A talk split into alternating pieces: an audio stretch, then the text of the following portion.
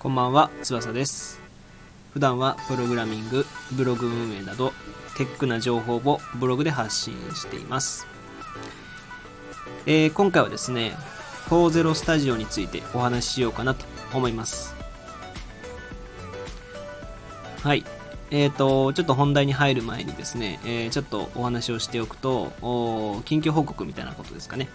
話しておくと、お前回と比べてですね、実は最初のこの文言が、文言が変わっていて、あのーこんばんは、翼ですって言った後、プログラミングブログ運営など、えーテックな情報を発信していますみたいなことを言ったんですけど、え前はちょっと就活の話だったりとか、あっていうことを喋ってたんですけど、書く、書いてたんですよ。ブログ記事にしてたんですけど、ちょっとですね、やっぱ僕の職種的にも、テック系の話をたくさんした方がいいかなと思って、えー多分このラジオもそうだし、まあ、ブログもしっかり、えーそういう話が多くなるかなとは思うので、まあそういう感じでやっていこうかなっていう意識を込めてですね、最初の文言を変えました。はい。なので、こう、テック系にご興味のある方とかは、ぜひ、僕のブログを、下にリンクも貼ってあるんで、見てもらえると嬉しいです。はい。で、えー本題なんですけど、まあ、本題もですね、ちょっとテックな話なんですよね。えーっとですね、最近ちょっと僕の中ですごい熱いサービスがあって、それ何かっていうと、40スタジオっていうサービスがあるんですよ。40スタジオで検索しても多分出るんですけど、えっと、今日僕がツイートしたので、それみ、それのリンクから言ってもらえるといいんですけど、えっと、00で、ドット、ドットじゃないわ、コロン、えーダブルコロンか。ん？ダブルコロン。で、00スタジオなんですよ。あの、なんていうのかな、収録とかに出てくる00時、00分みたいな書き方をする。で、40スタジオなんですけど、えっと、このサービスはね、むちゃくちゃ僕最近使っていて、うん。これどんなコンテンツっていうか、どんなサービスなのかっていうと、えっと、ちょっと読み上げますと、クリエイターが作業中を淡々とライブ配信するサービスです。作品の完成形ではなくて、その作業をしている途中の経過を見せることで、ファンのみんなから応援をしてもらったり、一緒に作業をして元気をもらおうと思ってもらうためのサービスです。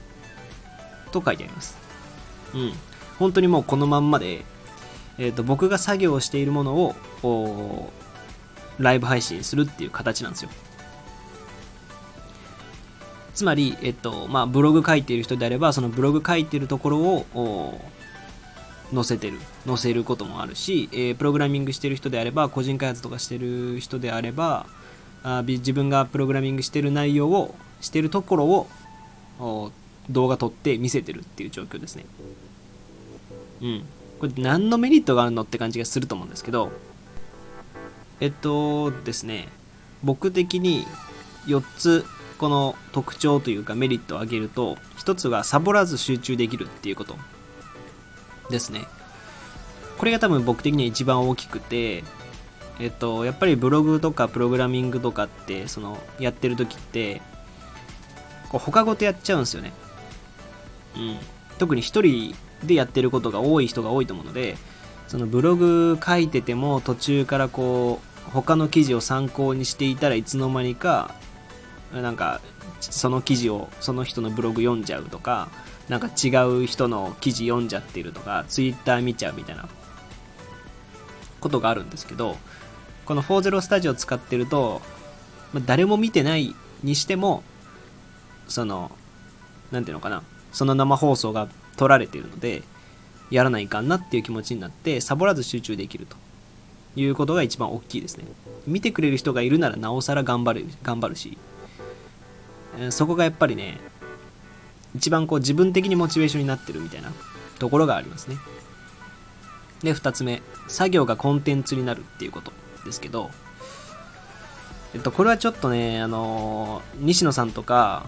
この40スタジオさんがやってる記事とかを読むといいんですけど、あのですね、えっと、プロセスエコノミーなんていう言葉もあるんですけど、まあ、最近こうホットなトレンドとしてそのメイキングを発売するっていうメイキングを売るっていうことにえー、割とみんなこうその何て言うのかな目が目が向いてるんですよね。つまり、えっと、宮崎駿さんのなんか作品を見るのももちろんいいんだけどそれ以上に宮崎駿さんがどうやってそのキャラクターを描いているのか風景を描いているのかに興味がある人っていうのが増えてきたっていうところなんですね。で自分も何か作りたいと思っている人が多いのでそういうそのプロセスを気になってるプロセスが気になるっていう人が多いと。で、えー、まあ、僕はそこまで考えてやってるわけじゃないんですけどやっぱり僕がブログ上げようとかえっ、とプログラミングでなんかこう個人開発していてそのサービスを上げようと思ったらそれが出来上がるまでえっと、誰にも見られなくて、えー、誰にも頑張ってる姿っていうのは見えないんですよね。それってもったいないなと僕自身思っていて、その間に、えっと、ユーザーの人に、えー、認知してもらえることもあると思うし、その間にあの頑張ってるねっていうことが伝わった上で、えー、その記事だったり、そのサービスを見てくれるので、ちょっとこう情が入るっていう。僕があ作業中も放送しているし、その作業し終わったその完成したブログサイブログを記事を上げるとあこれがこの子が頑張った記事なんだサービスなんだっていう風にやっぱ思ってくれるのでもしかしたらその何て言うのかな情が入って見てくれるっていう情が入ったものを情が入って感情ん？情が入ってそれを受け取ってくれるのでちょっとこう、プラスになるんですよね、やっぱり。いやそもそも作業してる時間っていうのは別に変わらないんだし、で、しゅなんなら集中できるんだから、そのじその時間も、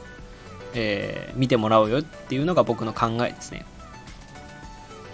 で、まあ、それもちょっとつながるんですけど、3つ目。作業中もユーザーと接点を持てるっていうことなんですけど、まあ、さっきも言った通り、その、作業中も見てもらえるっていうところで、ある意味一つのコンテンツになってるんですよね。で、その時に、例えば、一言でも応援してくれたりとか、えっと、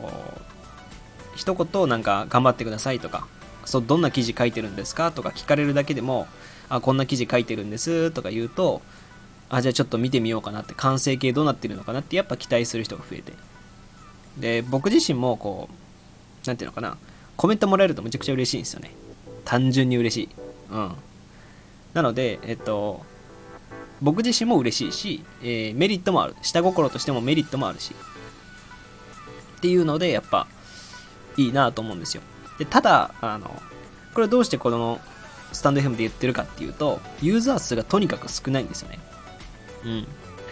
多分、マックスのフォロワーでも、ケンスーさんっていう方が多分60人ぐらいなんですよね。6、70人ぐらい。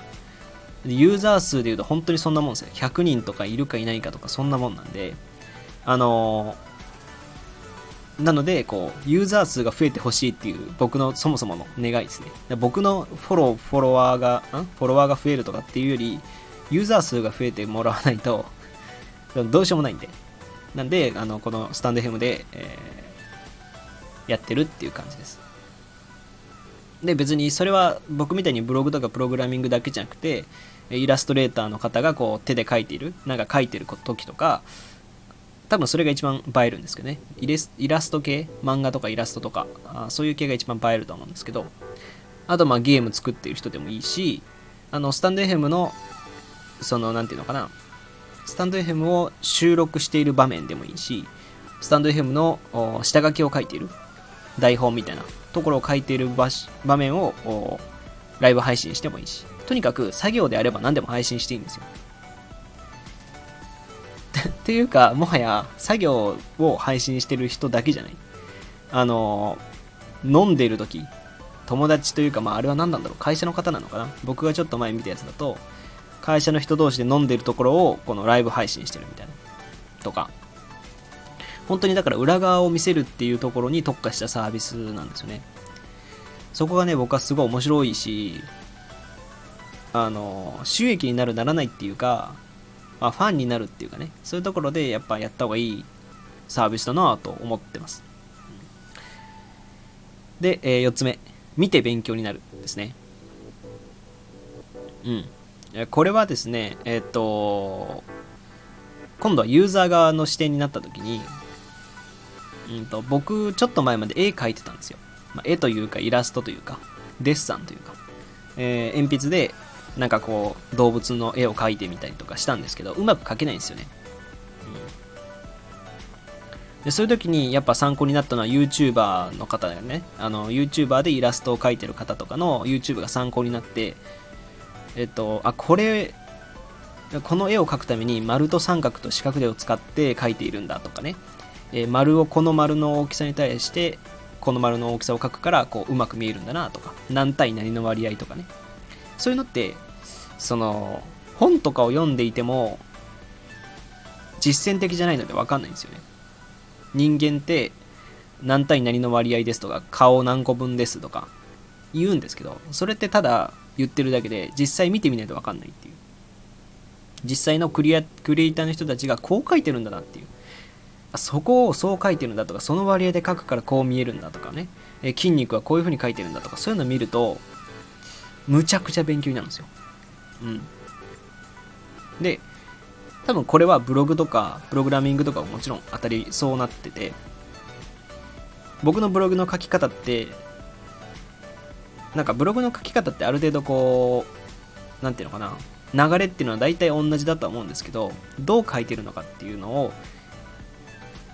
見せたりとか逆に僕があ有名なブロガーの方がやってるのを見たりとかするのってすごい勉強になるんですよね。